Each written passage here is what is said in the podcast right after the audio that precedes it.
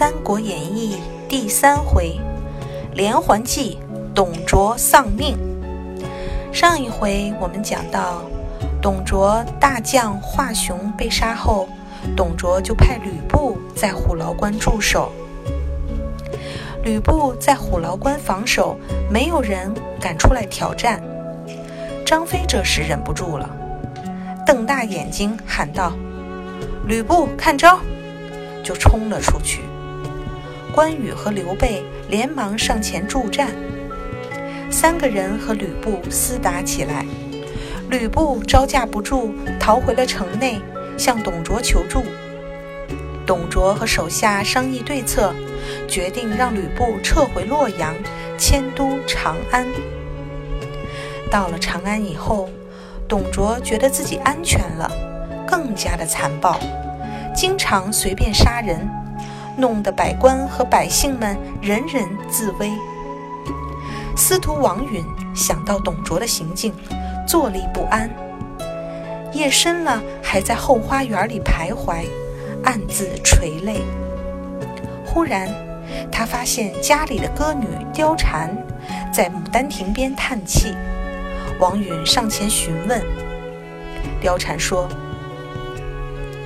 我最近看到大人愁眉不展，很想为您解忧，可是又不敢多问，所以在这里发愁叹气。”王允看着月下的貂蝉，忽然有了主意：“我想出了一个连环计，能解救百姓的苦难。”可是只有你答应了才可以。貂然慨然就答应了。第二天，王允就请吕布到家里饮酒，并请貂蝉出来相见。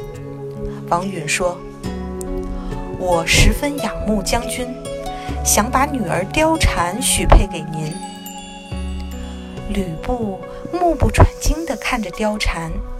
貂蝉也对他表示好感，王允看在眼里，说：“我立马准备一下，挑个好日子给你们成亲。”吕布十分的高兴。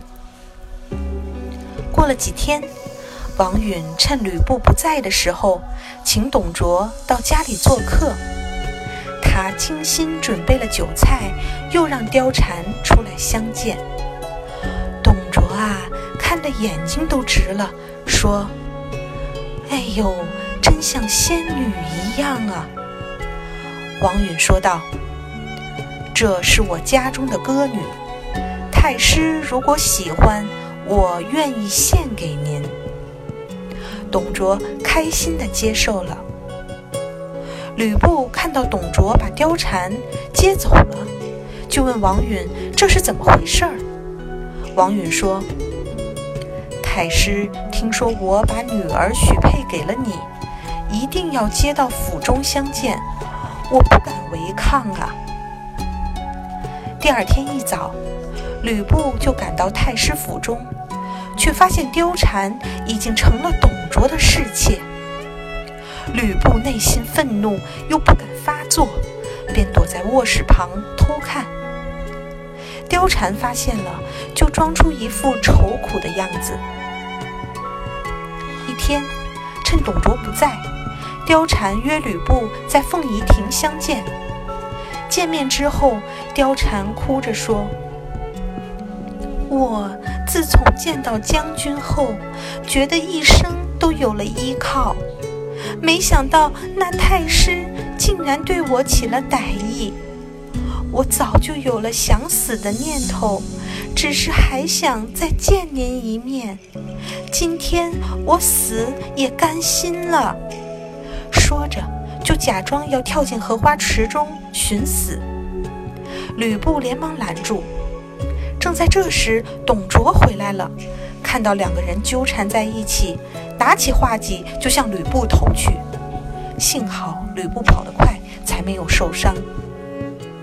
王允听说后，假装非常吃惊地对吕布说：“没想到太师竟然做出这样的事情，我们会被天下人嘲笑的。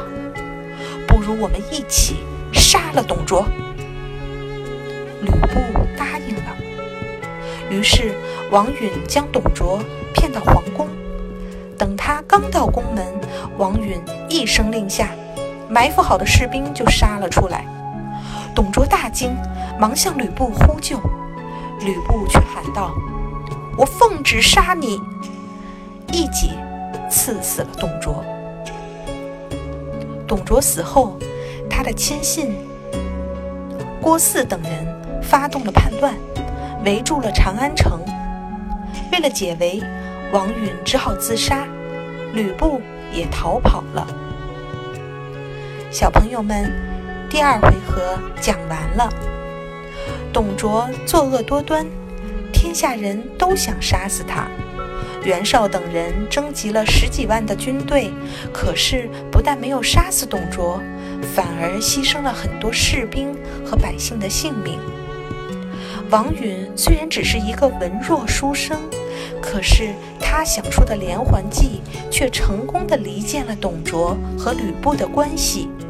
终于为天下除了一害，所以当我们遇到困难的时候，要多思考，多动脑，学会借助别人的力量和智慧，一定能找到解决问题的好办法。